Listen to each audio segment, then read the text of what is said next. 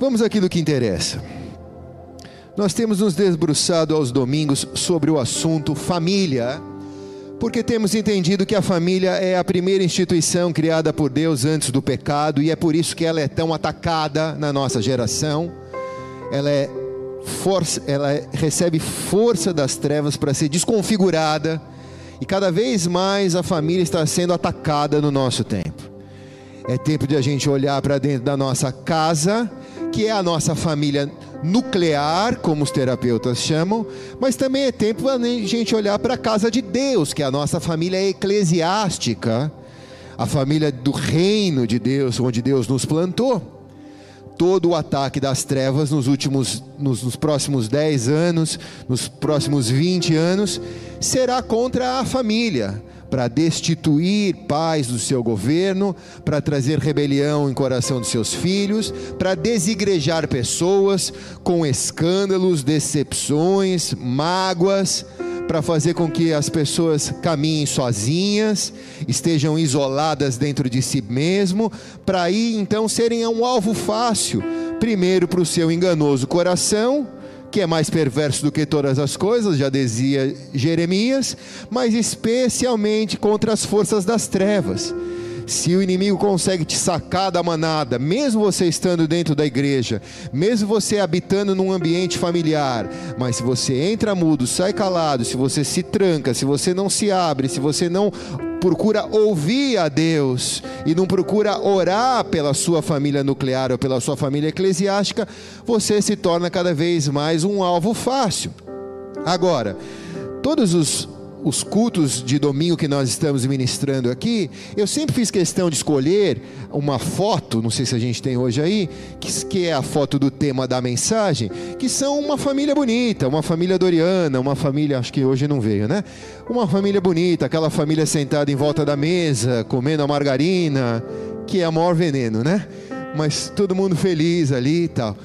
Aquilo ali não existe, porque na vida real o bagulho é louco. Quem está aqui diz, diz amém, irmãos. Na vida real o bagulho é louco. Então, assim, a gente olha para aquilo, a gente tem aquilo como um alvo para nós. Mas na vida real, a vida é diferente. E ela se torna cada vez mais diferente porque nós temos que nos relacionar com pessoas. No âmbito familiar, no âmbito eclesiástico, no âmbito profissional. E sempre onde há relacionamentos, há crises. Porque ferro com ferro se afia, assim o homem com seu amigo, diz a palavra. Então, nesta noite, eu queria trazer uma mensagem breve sobre a chave do relacionamento ela é aplicada na sua família, ela é aplicada na sua igreja, ela é aplicada na sua profissão, ela é aplicada na sua vida, porque se você decide se relacionar na sociedade, você precisa aprender a se relacionar e ter chaves de Deus. Para isso, vai fazer com que você conquiste a sua família para Jesus. Quem está aqui diz amém. A Bíblia diz: crê no Senhor Jesus, será salvo tu e a tua casa. Quem crê que ainda esse semestre os teus familiares que ainda não conhecem a Jesus vão estar aqui? Amém ou não? Tudo depende da maneira que você se relaciona, ou como você se relaciona com eles. Nós cremos que a nossa cidade pode ser muito abençoada. Tudo depende da maneira que nós nos relacionamos com a nossa cidade. Nós queremos que a nossa nação pode ser muito abençoada. Tudo depende da maneira que nós nos relacionamos com a nossa nação, seja num relacionamento pequeno ou de larga escala. Sendo assim, vamos todos comigo. Minha bateria está quase acabando. Liguei o recarregador aqui, mas estamos quase no limite. Em Mateus capítulo 5, versículo 6. Eu quero com essa mensagem incentivar você a investir em seus relacionamentos. Mateus 5,6 diz: Bem-aventurados misericordiosos, pois obterão misericórdia. Bem-aventurados misericordiosos, pois alcançarão misericórdias, diz outra tradução. Fique com Mateus 5 aberto aí no seu celular, no seu aplicativo ou na sua Bíblia de papel. Pai amado e querido, eu quero te agradecer por essa palavra, eu quero te agradecer por essa bela homenagem, Senhor, que foi feita a mim. Eu tributo a Ti toda a honra, toda a glória e todo louvor. Eu te peço que o Senhor me ajude a continuar sendo um bom exemplo a fugir de todo tipo de escândalo e ser a sua imagem, a sua semelhança para todos aqueles que confiaram, Senhor, as suas vidas para serem treinados por aquilo que sai deste altar. Por isso, Espírito Santo, faz o Senhor essa obra essa noite. O meu ouvido é o mais perto da minha boca, eu preciso dessa palavra para a minha vida também. Me esvazio de mim, porque nada tenho a dar, também vim para receber. Toda a honra, toda a glória e todo o louvor nós damos a Ti, em nome de Jesus. Quem concorda diz amém e amém. Se é para Jesus, faz melhor, vai.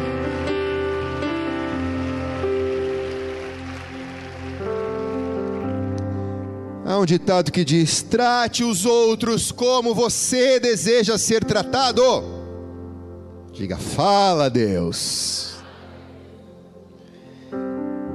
O importante não é o que me acontece na vida, mas o importante é como eu reajo àquilo que acontece na vida.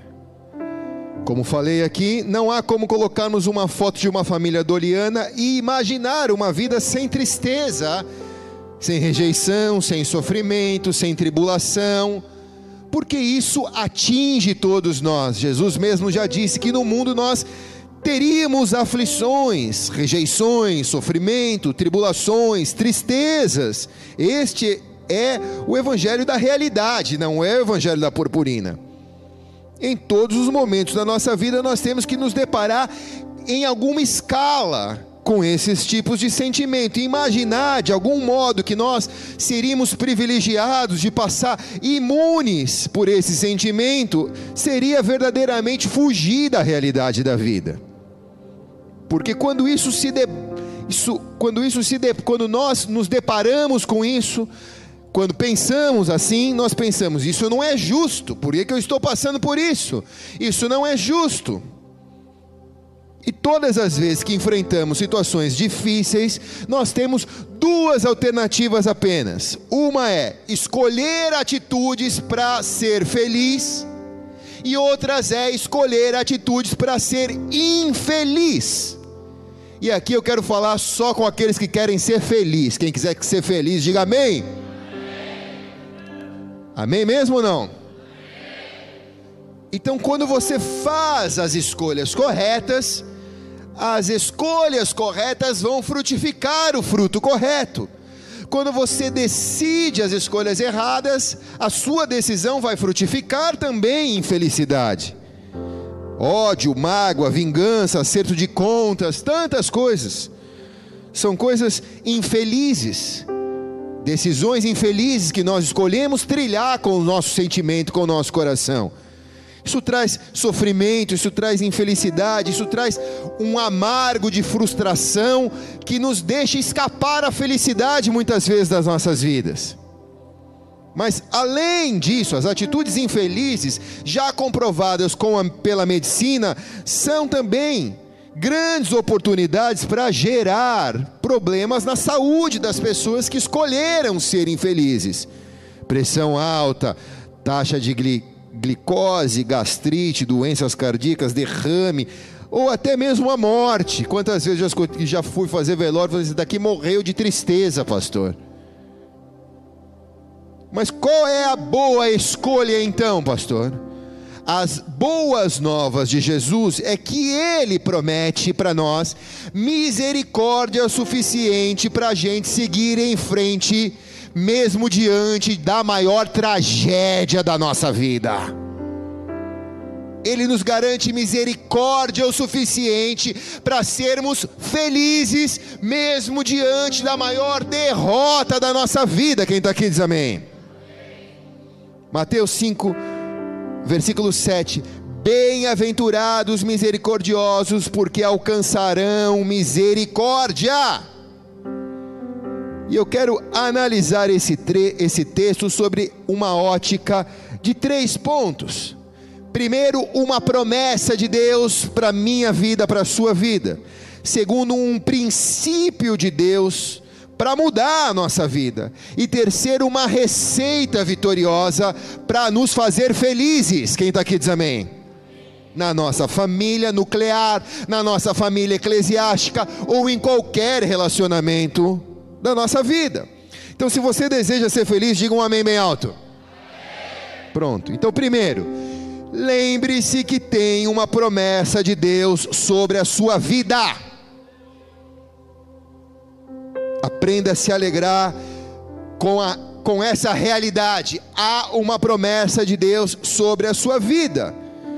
Depois de nós falarmos de vida e falarmos de morte, por exemplo, no Salmo 23, o último verso do Salmo 23, o verso 6, termina assim: Sei que a bondade e a fidelidade me acompanharão todos os dias da minha vida, e eu voltarei à casa do Senhor enquanto eu viver eu não vou morrer porque há uma promessa sobre a minha vida. Eu sei que a bondade e que a fidelidade de Deus, mesmo diante da situação mais difícil que eu possa estar enfrentando, sempre me acompanhará. A misericórdia do Senhor, ela não pode ser vista muitas vezes mas a misericórdia do Senhor, ela pode ser experimentada nos momentos da nossa aprovação. Não dá para ver a misericórdia de Deus, mas dá para experimentar a misericórdia de Deus quando somos provados. Deus prometeu isso sobre mim, sobre você. Em Lucas capítulo 1, versículo 50 diz: A sua misericórdia estende-se aos que o temem, de geração em geração. Quer dizer, hoje, nesse ano que nós estamos vivendo, na nossa geração, a misericórdia do Senhor ainda está disponível para nós experimentarmos ela nos momentos difíceis da nossa vida.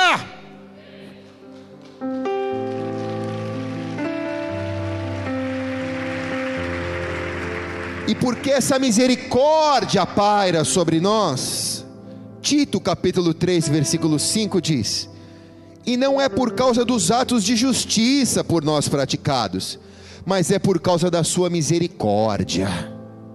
Não é porque somos bons naquilo que fazemos, não é porque fazemos o que é bom, mas é por causa da misericórdia do Senhor que todas as manhãs se renovam sobre a sua vida, e é por causa disso que nós não somos consumidos. Amém? Se é para Jesus, foi o Vamos, Fábio Júnior. Só quer fazer filho agora. Tocar que é bom nada. Robert Schuller diz: Quando a bondade de Deus não pode ser vista, a sua misericórdia pode ser experimentada. Tenho aprendido isso nos meus estudos. Porque a misericórdia de Deus, ela não pode ser tocada, mas ela pode ser vivida.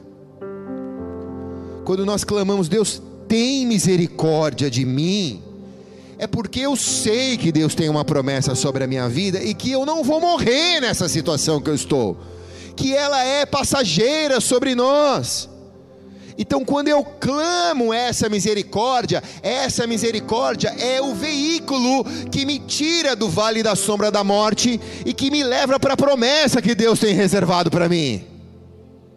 Como Davi conseguiu? Como Paulo conseguiu? Foram guiados pela misericórdia de Deus dia após dia, porque eram pessoas falhas, eram pessoas difíceis, eram pessoas pecadores como eu e você, mas a misericórdia do Senhor encobre uma multidão dos nossos erros. O inimigo tenta nos condenar e tenta nos levar a um lugar de condenação, aonde nós não encontramos a misericórdia, e aquele lugar é um lugar de autoflagelação. E naquele lugar nós vamos nos sentindo cada vez piores, porque nós tentamos respirar a misericórdia de Deus, mas nós não a encontramos. Deus é sempre misericordioso com você. Ele é justo, mas antes Ele é sempre misericordioso com você. Então quem está aqui diz amém? Então você tem uma promessa. Deus é misericordioso com você. Aquele que Ele prometeu, Ele é fiel e justo para cumprir todas as suas promessas. Agora, para mim, desfrutar da misericórdia, eu preciso exercer a misericórdia. Portanto, Jesus disse: sede misericordiosos com os outros. Se você quer colher a misericórdia na sua vida, semeie a misericórdia, porque é desse fruto da semente da misericórdia que você vai colher para você. Eu quero receber a misericórdia, mas eu tenho sido um crítico julgador. Então eu não tenho colocado a semente da misericórdia. Quando eu exerço a misericórdia, eu tenho acesso a ela a promessa de Deus nunca vai deixar de ser cumprida mas quando eu sou conduzido pela nuvem de misericórdia, quando eu vou considerando os erros daqueles que estão comigo, quando eu vou considerando os erros da minha família nuclear, os erros da minha família eclesiástica, os erros daqueles que me traíram no trabalho, os erros daquele que eu tinha expectativa e que frustraram as minhas expectativas, e vou exercendo misericórdia com aqueles que estão ao meu redor, eu vou recebendo a misericórdia para que a promessa de Deus se cumpra na minha vida.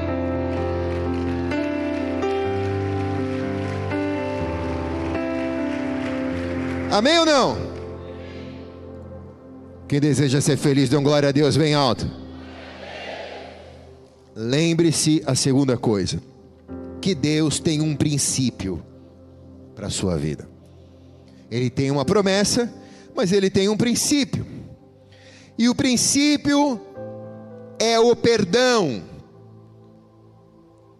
Se você quer ser feliz, aprenda a perdoar porque aquele que não perdoa fica na mão dos atormentadores. A Bíblia chama uma classe de demônios, de espíritos malignos, de atormentadores ou verdugos, que são aqueles que ficam atormentando, que são aqueles que ficam lembrando, que são aqueles que ficam trazendo, que são aqueles.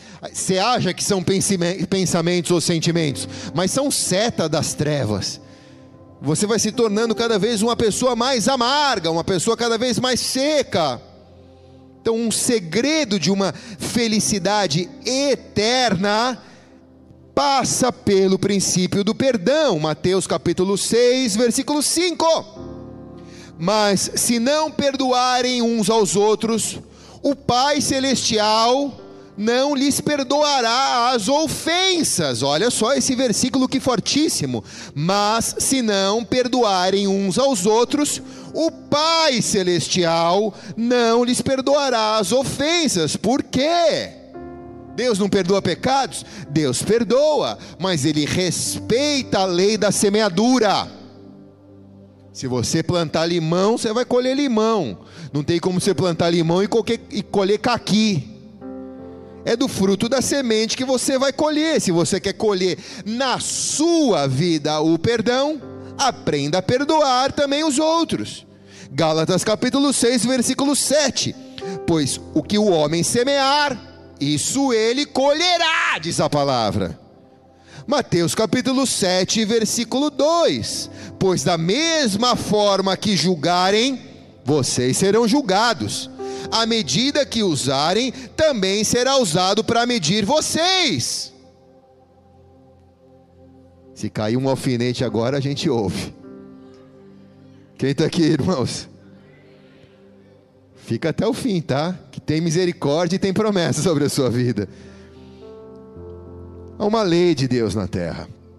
Perdoe e você vai ser perdoado. Perdão não é esquecimento. Perdão não é sentimento, perdão é mandamento. É mandamento. Deus mandou a gente perdoar, mandou a gente plantar para colher.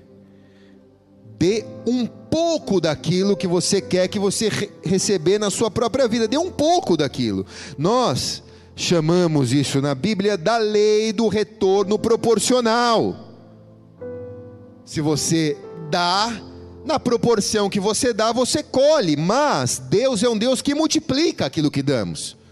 Todas as vezes que tratamos das ofertas da igreja, citamos vários textos importantes, e é importante porque fica fácil enxergarmos esse princípio da lei do retorno proporcional.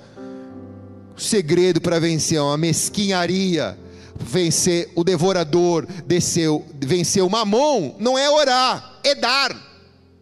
Porque é dando que se recebe, diz a palavra. Mas não recebe na mesma medida que você dá, porque se você planta uma semente de limão, vai nascer um pé de limão com não sei quantos limões. Quem está aqui diz amém.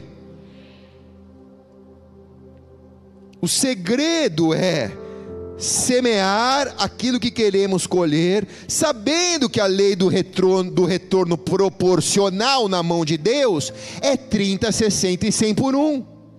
Então eu perdoo uma pessoa, Deus perdoa 30 pecados meus. Eu perdoo duas, ele perdoa 60. Eu perdoo três, ele perdoa 100. É uma lei do retorno proporcional de Deus. Eu daquilo que eu semeio, eu colho. Mas, pastor, isso é tão difícil. Mas se você quer viver a promessa, você precisa passar pela pelo princípio da promessa. Amém ou não? Precisa passar pelo princípio da promessa. Não tem a não ser que você resolva se esconder num mosteiro evangélico a não ser que você resolva se refugiar num lugar onde ninguém te encontre, num lugar onde que ninguém te ache. Se você é uma pessoa crítica, as pessoas também vão te criticar. Se você é uma pessoa fofoqueira, tenha certeza que você também está sendo falado por pessoas maledicentes. Isso é um princípio poderoso que se você entender, você vai derrubar gigantes com isso. Amém ou não? Bem-aventurados misericordiosos, pois obterão misericórdia. Normalmente nós esperamos a misericórdia, mas agimos com intolerância. E se queremos receber a misericórdia, nós temos que aprender a tolerar aqueles que erram conosco. Se você deseja ser feliz, Diga um amém bem alto. Vamos, Fábio Júnior, tá devagarzinho, filho? Só quer fazer fio agora? Lembre-se que Deus também tem uma receita de vitória para a sua vida. A receita é muito simples. Não mude os ingredientes da receita, não mudem a ordem dos fatores, faz o bolo direitinho que ele vai sair um pão para toda a tua família comer em nome de Jesus. Se você deseja ser feliz, primeiro, aprenda a tratar bem as pessoas. Se você leva a carga de uma pessoa, você vai descobrir o segredo da felicidade. Todas as vezes que nós queremos ser felizes, nós temos que aprender com Jesus, que foi pegar uma toalha, pegar uma bacia, para lavar os pés dos seus discípulos. Veja só, Jesus fez isso. Quem quer liderar, aprenda a servir. Quem quer crescer, aprenda a servir. Quem quer ser feliz, aprenda a servir o outro. O maior exemplo de servo na Bíblia é o próprio Jesus, em Gálatas capítulo 6, versículo 2, disse: Levem os fardos pesados uns dos outros, e assim cumpram a lei de Cristo. Carreguem os fardos pesados uns dos outros. Por isso que nós estamos na igreja, porque se fosse só o meu fardo, só o teu fardo, a gente ia para alguma religião que nos ensinava a correr sozinho. Mas quando nós estamos na igreja, ao carregar o fardo de alguém que está ao meu lado, eu tenho a certeza de que alguém está carregando o meu fardo. Vida com vida, quem está aqui diz amém. Então eu posso começar a minha receita olhando para minha família nuclear e perdoando meu pai, perdoando a minha mãe, ajudando a tentar mudar a situação eu posso começar a ir em direção ao meu irmão, que há tanto tempo eu não falo com ele, ou a minha irmã. Eu posso começar estendendo as mãos e orar por uma pessoa que está cansada, por uma pessoa do meu trabalho que só murmura da vida. Eu posso começar a tentar me colocar à disposição para ajudar essa pessoa. Eu posso começar a ter mais paciência com o meu avô ou com a minha avó eu posso começar a querer ouvir um pouco melhor, a ser menos ranzinza, eu posso começar a dar outra face para o meu irmão, eu posso começar a praticar o cristianismo verdadeiro, se eu quero alcançar a promessa e viver a misericórdia de Deus. Quem está aqui diz amém. Não existe receita mais poderosa na terra sobre relacionamento do que essa que foi dada por Jesus Cristo. Ninguém consegue ser feliz e amargo ao mesmo tempo. O segredo da receita de Jesus é cuidar. Se você cuida, Ele cuida de você. a receita para sermos felizes, não como uma família doriana, mas a verdadeira receita para sermos felizes é sermos bons, honestos, generosos fazer pelo outro o que gostaríamos que fizesse por nós. Então, essa palavra é uma palavra muito oportuna para esse tempo que nós estamos vivendo, onde o mundo só nos leva a pensar em nós mesmos. Nós sempre somos a nossa própria prioridade mas os bem-aventurados, os misericordiosos, porque eles alcançaram misericórdia. Os misericordiosos são os que deixaram de pensar em você em primeiro lugar e passaram a pensar no próximo. Então, esses, por causa disso, alcançaram a misericórdia. Então, mesmo diante dos problemas que todos nós passamos, inclusive os misericordiosos, no dia da dificuldade, o que exerceu a misericórdia, ele está amparado pela misericórdia de Deus. Essa promessa traz a receita para a cura de todas as feridas, no exterior e no interior. Quem aqui não foi ferido alguma vez pela vida? Todos nós já fomos, até Jesus foi ferido. Jesus teve seis feridas. Uma nos tornozelos, onde os pregos penetraram. A segunda na palma das mãos, onde os pregos penetraram. Na testa, foi uma ferida feita pela coroa de espinhos que foi colocada sobre ele.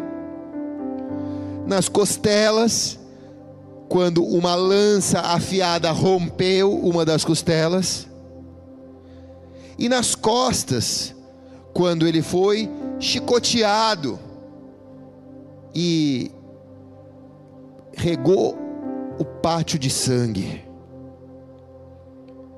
Mas as cinco feridas externas de Jesus devem ter doído, mas não como a sexta, que foi a mais dolorosa delas. A sexta ferida de Jesus foi no coração dele.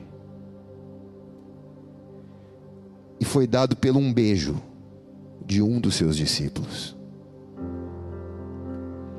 Certamente essa foi a ferida oculta de Jesus e a mais dolorida dela.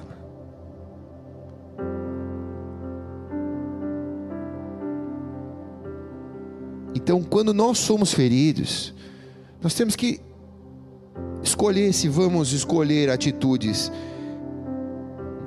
que vão produzir infelicidade em nós, ou escolher atitudes que vão produzir felicidade em nós. O egoísmo transforma a vida num fardo, difícil de ser carregada. E agora? Pô, pastor, eu não sofri nenhuma ferida ainda. Então, assim, bem-vindo à vida real, porque na sociedade, a sociedade ela inflige feridas ocultas em nós. Na família eclesiástica, na família nuclear, a questão é: o que, que você tem feito com a ferida que você carrega? Porque se você não tomar cuidado, você começa a ferir as pessoas com a mesma ferida que você foi ferido. E algumas pessoas, por não conseguirem encontrar um resultado de alegria, escolhem a ferida como um caminho para ferir outras pessoas e aí impedi-las também de ser felizes. E essa é a vida real. Quem está aqui diz amém. Então você não precisa de uma arma para ferir uma pessoa. Com um beijo, com um olhar, com um gesto, com uma palavra, você pode ferir mais do que com um chicote, mais do que com uma lança, mais do que com um tiro. Então, não alimente a sua ferida com mais feridas. Peça para que a misericórdia de Deus te visite nesta noite, para que você seja curado das tuas feridas. A bálsamo em Gileade, a cura em Gileade.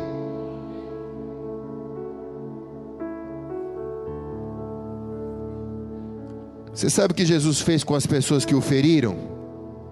Jesus orou por elas, pedindo perdão por elas. Ele disse em Lucas 23, 34: Pai, perdoa-lhes, porque não sabem o que fazem. Ele é a misericórdia em pessoa. Por muito menos nós já pedimos a justiça de Deus. Deus, põe a tua mão, pesa a tua mão, faz a sua justiça. Mas ele disse: perdoa, Senhor.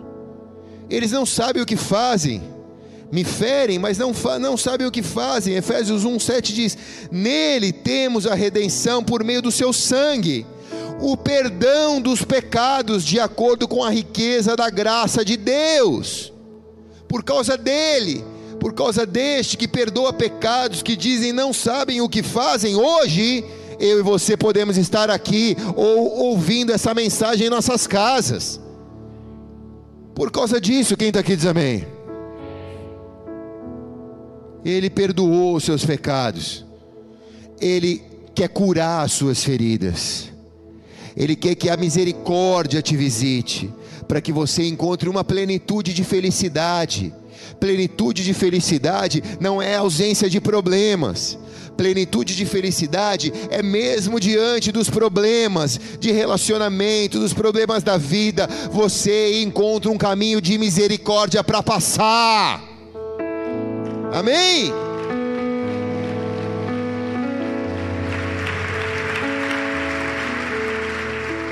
Então, nesta noite, eu já estou terminando, irmãos.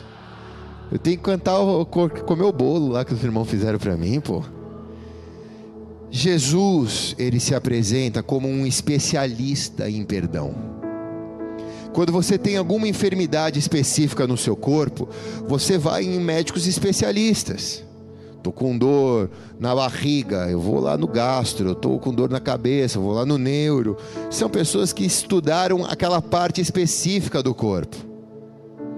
E Jesus, ele estudou a humanidade, porque ele a viu ser criada e a viu ser destruída, e morreu para restaurar a humanidade. Todo aquele que nele crê não perece, mas tem vida eterna, diz a palavra. Ele é o caminho, a verdade e a vida. Então ele é especialista em perdão. Ele ama receber pecadores. Por isso essa daqui, ó, é a reunião dos pecadores não é dos santos, é dos pecadores. Nós nos tornamos santos porque Ele perdoa os nossos pecados e por causa dele somos santificados, diz a palavra. Ele é especialista em perdão. Então, eu preciso primeiro aprender a receber o perdão. E eu também preciso aprender a exercer o perdão. Porque o perdão também cura, exercer o perdão também cura as feridas.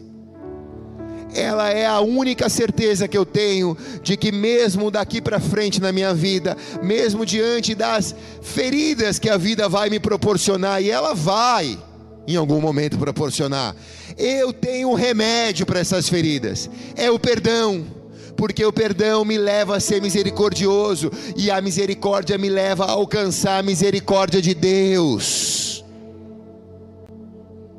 Então, se nesta noite você entrou aqui ou nos acompanha pela sua casa e carrega dentro de você algum tipo de ferida, pode ser pequena ou grande, alguma situação que tem produzido mágoa, tristeza, infelicidade, nessa noite, o Deus que perdoa pecados veio aqui para nos perdoar dos nossos pecados e para derramar misericórdia sobre nós.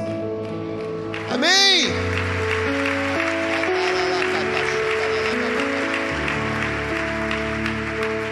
Isso te tira a pressão de ser uma pessoa perfeita. Isso te tira a pressão de ser uma pessoa politicamente correta aos olhos dos outros. Isso te faz saber que Deus te observa onde quer que você vá. E Ele nunca vai te desamparar. Que Ele conhece as suas feridas. Que não existe certo ou errado, existe curado e ferido. Então, quanto mais rápido você pedir para que Deus cure as suas feridas, quanto mais rápido você se dispor a apresentar as suas feridas a Deus, mais rápido você está curado para curar pessoas também. Eu faço parte de um grupo de mentoria. Tem mais de 150 pastores do estado de São Paulo e a gente tem estudado esse tema muito. E eu tenho sido muito abençoado por esse grupo. E nessa semana aconteceu algo muito ruim porque na nossa reunião semanal, essa semana aconteceu de que o pastor mentor lá que estava conduzindo teve que expor a situação de um dos nossos, de um pastor lá do grupo, não é da nossa igreja, de um pastor do grupo, que havia caído em um pecado moral. Sabe, irmãos, é, por muito tempo, quando esse tipo de notícia chegava, no meu, eu estou sendo sincero, no meu coração tinha uma, uma pedra de acusação. Falava, cara, como pode? Não pode, isso não dá, tipo, não vai ter mais jeito. Mas aquela reunião foi uma coisa, eu aprendi tanto, eu aprendi tanto, porque eu, eu pude ver a misericórdia sendo exercida, não dava para voltar atrás. O pecado moral já havia sido cometido. Agora, ele tinha que saber que ele ia arcar com as consequências do erro dele. Mas mesmo nessa situação, não se pode abrir mão da misericórdia de Deus. Existe a justiça de Deus, mas também existe a misericórdia. Há um caminho de restauração. Talvez ele nunca mais volte a ser quem ele era antes. Depende do nível da imoralidade dele também. Mas o que eu pude ver naquele grupo de pastores, ele é interdenominacional, tem pastores de tudo quanto é lugar do Brasil, de tudo quanto é igreja. Pela primeira vez eu pude ver uma misericórdia sendo exercida de uma maneira correta, inteligente. Não era um agrupamento de pastores querendo proteger aquele ou esconder o pecado daquele dentro de uma gaveta não era isso. Não era um grupo de pastores levantando o tapete, dizendo, varre a sujeira para baixo, esconde isso para que não vire um escândalo, mas não. Era tudo exposto com clareza, mas num ambiente de misericórdia. Eu disse, Senhor, eu quero isso para a minha vida. Quem está aqui diz amém, cara?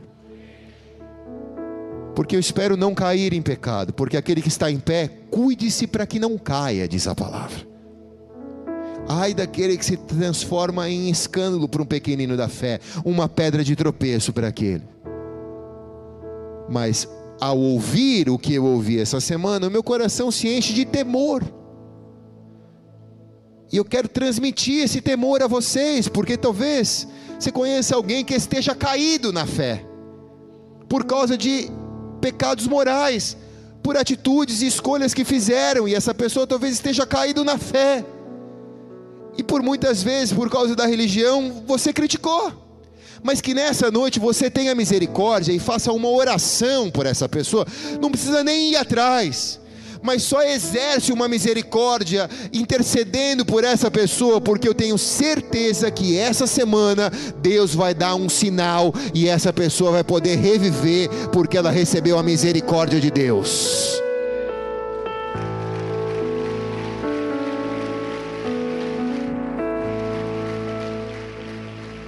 Quem está aqui diz amém? Ele te aceita como você quiser na igreja. Ele não te aceita que você fique como você queira na igreja. Mas a igreja não te limita. A presença dele, melhor dizendo. Não te limita a entrar. Você não precisa de padrões morais para entrar. Ele te aceita. Mas a misericórdia faz com que os teus olhos se abram e você enxergue o quanto você precisa mudar, porque mesmo errado ele te perdoa, mesmo errado ele te ama, então isso tem que te constranger. Quantas vezes nós pecamos durante a semana e chegamos no culto à noite e no primeiro acorde musical nós já estamos nos derramando em lágrimas, nos emocionamos porque sentimos a presença de Deus, porque Deus nos visita e a gente diz: como isso pode acontecer? Ele pode visitar algo que ele não concorda. A misericórdia dele faz com que a presença dele venha sobre você para que você não peques mais para que o amor dele te constranja e não seja a letra de uma lei que te diga o que você pode e o que você não pode fazer, mas tudo que você escolha fazer seja por amor.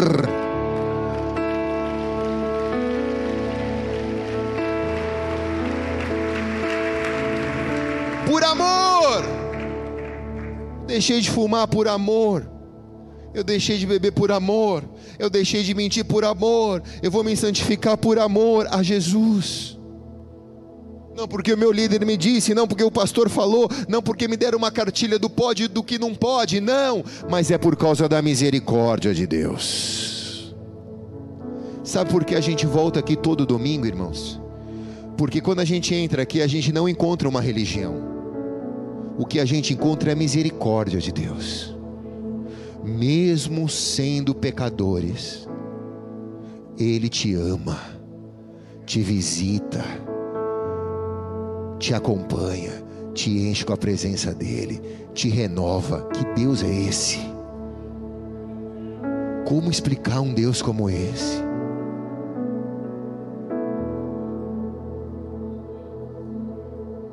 Eu gostaria muito de um dia entrar na presença dele e falar assim: eu acertei tudo hoje.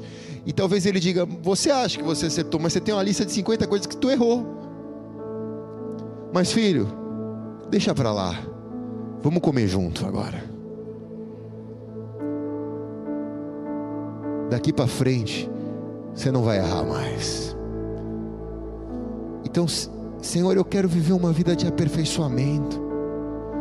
Eu quero viver uma vida, Senhor, onde eu consiga exercer misericórdia, para poder receber misericórdia exercer perdão, para poder ter os meus pecados perdoados. Uma vida onde as minhas emoções não me enganem, mas que elas também não me condenem. Que eu possa me esconder atrás do escudo da misericórdia, e não permita um lugar de sequestro emocional na minha alma, onde as minhas emoções me condenem mas que eu esteja escondido atrás da misericórdia, porque a vida não é para ser um fardo pesado, mas um jugo leve e suave. Amém ou não? Felicidade não é ter dinheiro no bolso, não é ser uma família doriana, não é ter acesso a lugares, ou ter poder ou prestígio na terra. Ser feliz é aprender a viver com a misericórdia de Deus.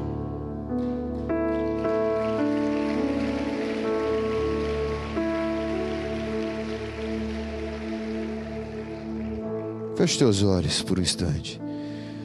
Me ajude, Senhor, a ser uma pessoa melhor.